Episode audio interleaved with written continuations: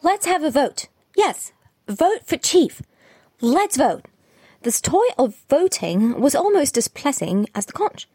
Jack started to protest, but the clamour changed from the general wish for a chief to an election by a claim of Ralph himself. None of the boys could have found good reason for this. What intelligence had been shown was traceable to Piggy, while the most obvious leader was Jack. But there was a stillness about Ralph, as he sat, that marked him out.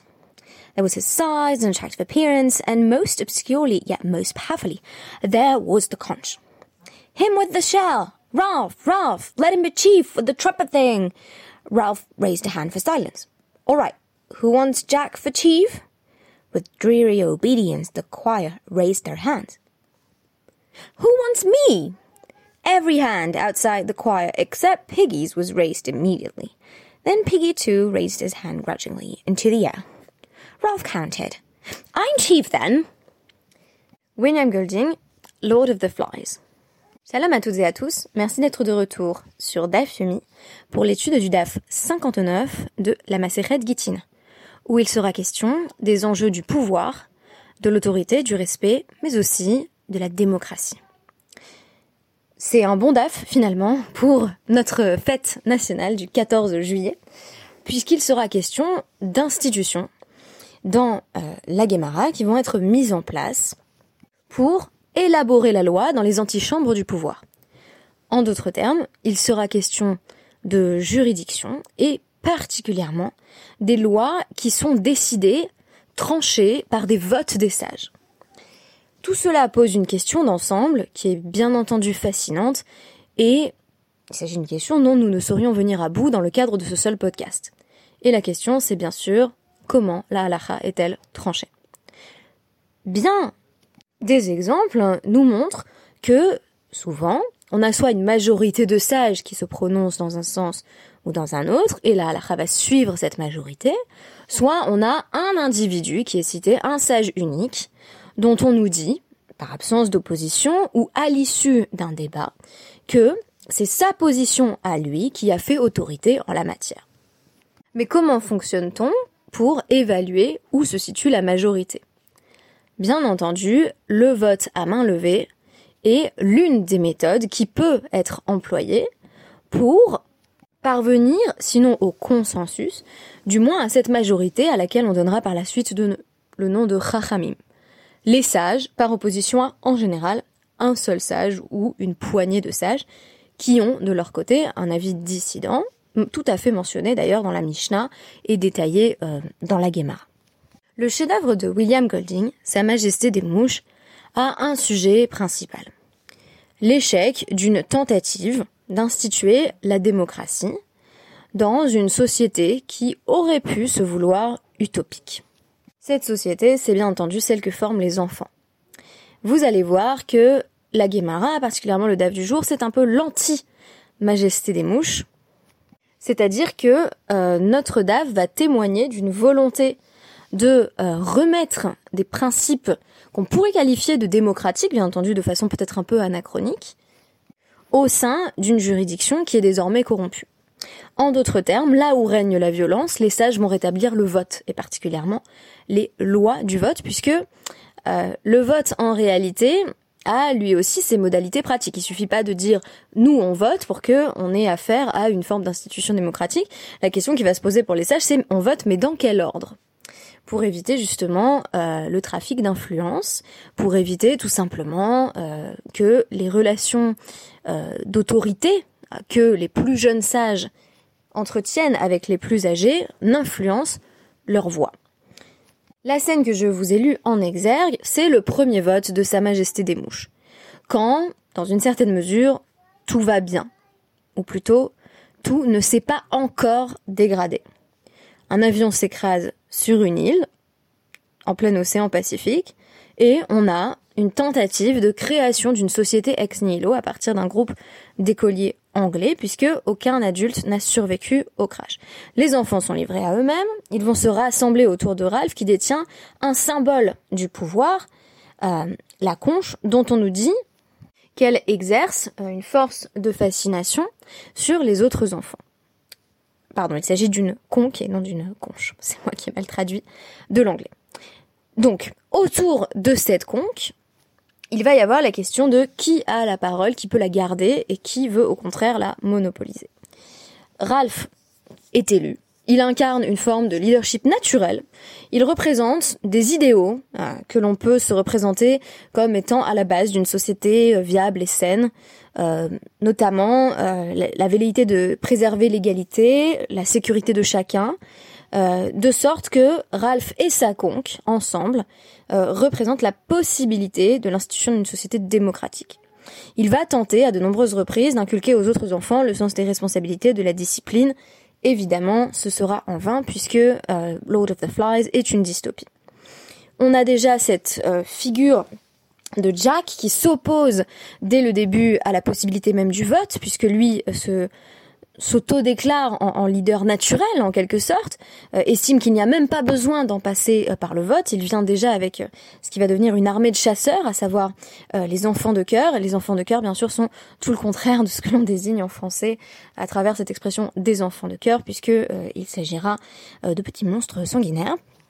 Ce qui est intéressant, c'est que Jack perd toujours sur le plan de la démocratie et de ses institutions, même après que la société que euh, Ralph et Piggy euh, et Sam ont, tenté euh, de mettre en place s'est déjà nettement dégradé quand ils se sont rendus compte que le, parachute dont, ils espéraient qu'il qu'il porter euh, leur sauveur est en réalité un homme déjà décédé. Euh, on a une scène de crise où euh, tous les enfants sont de retour sur la plage et Jack dit il faut voter de nouveau. Vous voyez bien que le leadership de Ralph a failli, donc une tentative un peu démagogique, populiste, et il dit on va voter, il faut plus qu'il soit le chef et de nouveau il perd.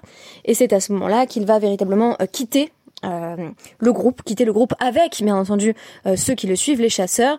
Mais euh, ce groupe, justement, des, des, petits garçons qui se rassemblent autour de cette tentative d'établir une démocratie, va lui aussi se, se, dissoudre. Et in fine, euh, c'est Jack qui l'emporte. C'est euh, cette logique de, de, la violence pure. Euh, ce sont les chasseurs qui vont prendre une importance capitale euh, dans cette, cette micro-société. Et bien entendu, Ralph est en défaite lorsque euh, les enfants sont finalement retrouvés euh, par des adultes. Et bien entendu, il est face à une désillusion profonde. Il a perdu la plupart de ses amis. Premier lien d'ailleurs avec The Lord of the Flies, c'est que on a on a une Mishnah donc dans, dans notre DAF qui évoque un certain nombre euh, de décrets euh, qui ont été euh, voilà pris pris en charge pour le tikkun olam, pour cette littéralement ben c'est la réparation du monde. Et parmi ces décrets qui sont des décrets qui visent, on va dire, à la bonne santé, là encore, d'une société juive et en même temps en interaction avec le monde non juif qui l'entoure, nous avons la possibilité pour des enfants notamment d'acquérir des biens euh, ou des champs par le langage. Donc on nous dit en effet euh, un enfant qui serait dans des circonstances économiques tragiques, qui aurait la possibilité de gérer son patrimoine, eh bien il vaut mieux qu'on lui restitue euh, la possibilité de, de, de, voilà de vendre, d'acquérir. Et on nous dit bah oui mais tous les enfants sont pas en capacité de le faire. Alors réponse de la Guémara, on va juger au cas par cas en fonction de l'acuité mentale de l'enfant. Pour le tikkun haolam, pour la bonne organisation euh, de la société, on a également euh, différentes formes de hiérarchie. Par exemple, euh, dans ce qui nous est le plus connu, c'est ici qu'on va trouver la distribution euh, des aliotes avec Cohen, Lévi, Israël, puisqu'on sait que le Shabbat, par exemple, demain, vous aurez donc sept aliotes à la synagogue. A priori, s'il y a un Cohen et un Lévi dans votre synagogue, la première sera donnée à un Cohen, la deuxième à un Lévi, et les suivantes euh, à un Israël. Et là encore, on nous dit c'est pour le Tikkun Haolam afin qu'il n'y ait pas euh, des débats sans fin sur euh, qui est le plus grand dans la communauté. Ce qui est très intéressant, c'est que on va substituer une forme de hiérarchie à une autre. Au lieu de se poser la question euh, qui mérite vraiment de monter en premier, on va nous dire, eh bien, on n'a qu'à instituer ça de façon structurelle en disant le Cohen d'abord, le Lévi ensuite, et, et les Israël en dernier, avec même une sorte euh, d'asmarta, d'allusion euh, euh, dans la Torah, qui est rapportée par Rav Matana, qui est une, allusion à, à Dvarim 31.9, où il est dit que donc Moshe a écrit toute la Torah et il l'a donnée aux Kohanim, qui étaient les fils de Lévi. Oui, mais ça on sait. Donc pourquoi préciser? Eh bien, selon cette dérivation, qu'on peut qualifier bien entendu de, de, de Midrash. C'est une exégèse qui permet de déduire euh, des lois appliquées euh, par la suite dans l'ensemble du peuple. Euh, en fait, c'est pour nous dire bah, les Kohanim en premier et ensuite les enfants de Lévi. Bien entendu, les Kohanim sont un sous-groupe au sein de la tribu de Lévi, mais les Lévim sont aussi considérés comme appartenant à un groupe spécifique qui avait d'ailleurs euh, ses, charges, ses responsabilités au, sein de la Avoda dans le temple. Mais euh, au moment où on, nous évoque cette distribution des aliotes, on envisage déjà que Cohen, Lévi, Israël, ça correspond plus à grand chose du point de vue de la vie quotidienne. C'est-à-dire, si on se situe après la destruction du temple, on, on va garder une sorte de souvenir de ces charges particulières liées à Cohen, Lévi et puis euh, de l'autre côté euh, Israël et c'est ce que l'on fait toujours bien entendu dans nos synagogues. Donc j'ai trouvé ça intéressant que euh, il soit question de ces différentes formes de, de hiérarchie, d'équilibre entre différents groupes, mais aussi de la possibilité pour des, des, groupes qui habituellement n'ont pas la parole d'être représentés, et notamment la question des enfants. Et cette recherche d'équilibre, à mon avis, elle est, elle est au cœur donc de tout notre DAF, mais elle est particulièrement pertinente pour envisager la question du vote. Alors, on commence par nous parler donc d'une euh, bah, d'un beddin, tribunal rabbinique, euh, que euh, Rabbi Yehuda Anassi avait fait réunir. Et donc on nous dit venimnu, ils ont ils ont fait un vote. Alors quel, quel était le résultat du vote? Chez im shahata bifne sikarikon shnem chodesh kol hakodem likar zacha aval noten baalim revia bekarka ou revia bemaot. Donc si euh, le champ euh, d'une personne avait été racheté de force par euh, un sicaire, donc je vous disais le, le ici, c'est pas vraiment les, les birionymes, les birionnais, ce ne sont pas des juifs rebelles, ce serait plutôt des non-juifs qui allaient en fait extorquer les terres des juifs à, à un prix avantageux pour eux, en tout cas c'est le moins qu'on puisse dire. donc y aller, euh, voilà, en fait, leur, prendre leur terre à bas prix, euh, avec l'apparence que c'était tout de même une vente, mais clairement c'était pas la, vraie valeur de, la terre. On nous dit donc cette terre, elle avait été euh, prise par un par un sicaire qui avait donc un, juif vraisemblablement un, romain qui avait contraint un juif à vendre sa terre à bas prix et elle a, elle, est, elle a passé 12 mois entre les mains de, de ce non-juif et maintenant il y a un juif qui veut la racheter. Et donc on nous dit, il peut la racheter, mais il doit également donner un quart de la valeur euh, de la terre. Alors, ça peut être euh, une partie de la terre elle-même ou ça peut être simplement de l'argent euh, à son premier propriétaire parce que ce propriétaire juif donc avait été lésé. Et donc on nous dit que cette somme, c'est Ravachi qui rapporte cela, correspond à un quart de la valeur de départ du champ au moment où elle a été donc vendue de force au sicaire. Et donc Rav euh, précise là-dessus. Euh, je me suis posé la question, mais pourquoi est-ce que Rav nous dit euh, voici comment le vote s'est produit? Donc je vous présente ce qui est dit là-dessus et puis je vous donnerai mon interprétation. Ana hava e beminyana de verabi ou minai didi. Alors il dit j'étais là d'ailleurs le jour de, ce vote, donc institué par Rabbi Yehuda Nassi, et c'est à moi qu'ils qu'ils ont demandé de voter en premier. Donc ils ont commencé par moi. Euh, והעננתנן, דיני ממונות והטהרות והטומאות מתחילים מן הגדול ודיני נפשות מתחילים מן הצד. Alors, on apprend dans une Mishnah qui est tirée du traité Sanhedrin 32a que quand on a euh, des dîners mamonotes, donc des, des, des lois euh, monétaires, euh, ou des lois qui ont trait à la pureté et l'impureté rituelle, euh, on commence par euh, demander au plus éminent de voter. Donc le plus éminent, bien entendu, ce serait bah, Rabbi Yehuda Nassi, puisqu'il dirige euh, cette cour rabbinique. Et pour les dîners nefashot, Matrini Minatsad. Mais pour les questions de peine capitale, on commence littéralement par le côté. Alors c'est quoi le côté? Eh bien, c'est les membres qui sont arrivés le plus récemment. donc ce sont ceux qui ont le moins d'expérience. Ceux qui ont le moins d'expérience, on craint que si on fait voter les plus éminents en premier, ils ne votent simplement comme eux. Voilà, dans la scène, si vous voulez, de, The Lord of the Flies, Piggy, qui estime pas forcément que, que Ralph ferait un, leader merveilleux, parce que Piggy, en fait, justement, c'est l'intelligence euh, qui n'est pas transposable en leadership. Euh, c'est l'intelligence sans charisme, en fait. Euh, lui, voilà, est un peu réticent, mais quand il voit que tout le monde vote, eh bien, il lève sa main à son tour. Et c'est précisément cela qu'il est question d'éviter. Pourquoi? Parce qu'on ne condamne pas quelqu'un à mort sur la base de jeux d'influence. Donc qu'est-ce qu'on fait? Eh bien, on va faire voter ceux qui sont arrivés en dernier en premier. Euh, ceux qui ont le moins d'expérience en premier. Alors là, on nous dit évidemment, euh, ben c'est pas des dîners des c'est a priori une question de restitution financière.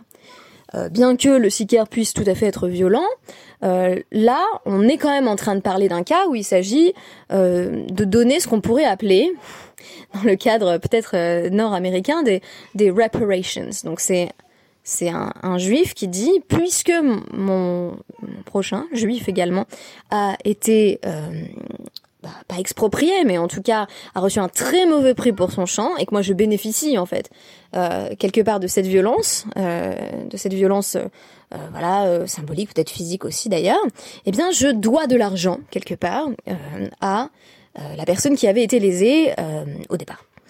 Donc c'est clairement des dîners mamonotes, c'est des affaires d'argent quoi. Et donc on nous dit, Amar Rabba Bere de Rava, Veitema Rabbi, euh, Hillel Béré des Rabbi euh, Volas, donc euh, Rabat, le fils de Ravad, et donc indique qu'il s'agissait de Rabbi Hillel, le fils de Rabbi Volas, avait affirmé euh, Shane minyana de Rabbi, de Rulhu minaihu minhatsad havu matrini. Euh, pardon, c'est minyanhu minhatsad. Euh, on comptait différemment les votes euh, dans euh, le tribunal de Rabbi Yehuda Nassi parce qu'on décidait qu'on allait systématiquement euh, commencer par les membres qui venaient d'arriver. Pourquoi? Parce que là encore, si on fait voter Rabbi Yehuda Anassi en premier, eh bien personne ne va oser se positionner contre lui. Et donc on avait intérêt pour parvenir à une plus grande objectivité de cette cour, sinon ça sert à rien. Pourquoi avoir un beddin si, en fait, c'est Rabbi Yehuda Anassi qui décide tout? C'est pas pour ça que Rabbi Yehuda Anassi, il a créé une cour autour de lui, c'est pour avoir des jugements euh, bah justement équitables, euh, justes, même bien entendu en matière de, euh, de loi rituelle et de dîner mamonotes, de lois qui concernent euh, l'argent. Et là-dessus, euh, la Gemara commence à, à, débattre de la question de euh, si euh, Rabbi Yehuda Hanassi lui-même avait un égal, puisqu'on a un précepte euh, qui nous dit à ce sujet Mi mot Moshe ve'ad Rabbi lo matzinu Torah ugdola b'mkom euh, de l'époque de Moshe, qui pour le coup était aussi un leader incontesté euh, jusqu'à euh, bah, l'époque de Rabbi Yehuda Hanassi, jusqu'à lui en fait, euh, on n'a jamais trouvé une telle grandeur en Torah dans un seul individu. Alors là-dessus, évidemment, euh, bah, la Gemara va nous dire mais si, euh, il y a eu Yoshua et et euh, il y a eu plein d'autres leaders éminents. On peut citer la, chaîne de la transmission sans difficulté. Mais la Gemara va nous répondre mais non parce qu'à l'époque de de Yehoshua, bah, il y avait également Elazar qui a vécu, il y avait également Pinchas et il y avait également les Skenim. Euh, donc finalement, on parle d'autres époques où euh, on avait plusieurs leaders qui étaient de stature presque égale. Par opposition à cela, euh, Rabbi Yehuda Nassi, le problème qu'il pourrait présenter pour la démocratie, c'est que personne ne conteste son leadership. Il est voilà, il, est sans second. Donc c'est vraiment le plus éminent et c'est pour cela que spécifiquement dans son tribunal, il met en place de quoi préserver l'indépendance du vote en disant que ceux qui sont arrivés récemment euh, votent en premier et ils savent pas encore ce que lui va voter. Donc on a ainsi une assurance que euh, le vote sera plus objectif. Ce qui m'a semblé intéressant par ailleurs, c'est bien entendu ces détails sur le vote qu'on attend assez peu. De manière générale, euh, quand on a tranché la lacha et que c'est euh, en suivant l'avis de la majorité, on peut déduire qu'il y a eu un vote à un moment donné, que euh, les sages ont indiqué leur assentiment. Pourquoi ici préciser euh, j'étais là, euh, ça s'est passé comme ça, enfin si on devait faire ça pour toute la Gemara, elle serait beaucoup plus longue. Eh bien spécifiquement parce qu'il est question du sicaricon.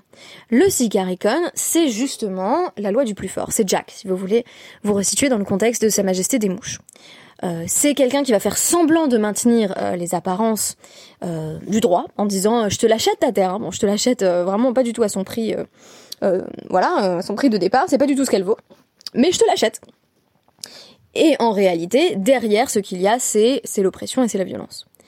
Et face à ça, les sages vont mettre l'accent sur le processus qu'ils ont employé eux pour qu'il n'y ait même pas de jeu d'influence, de jeu de pouvoir en matière de vote. En d'autres termes, on va faire voter en premier ceux qui sont le plus influençables pour que bah, ils puissent pas encore être influencés puisque les, les plus éminents du Beddin ne se sont pas encore exprimés.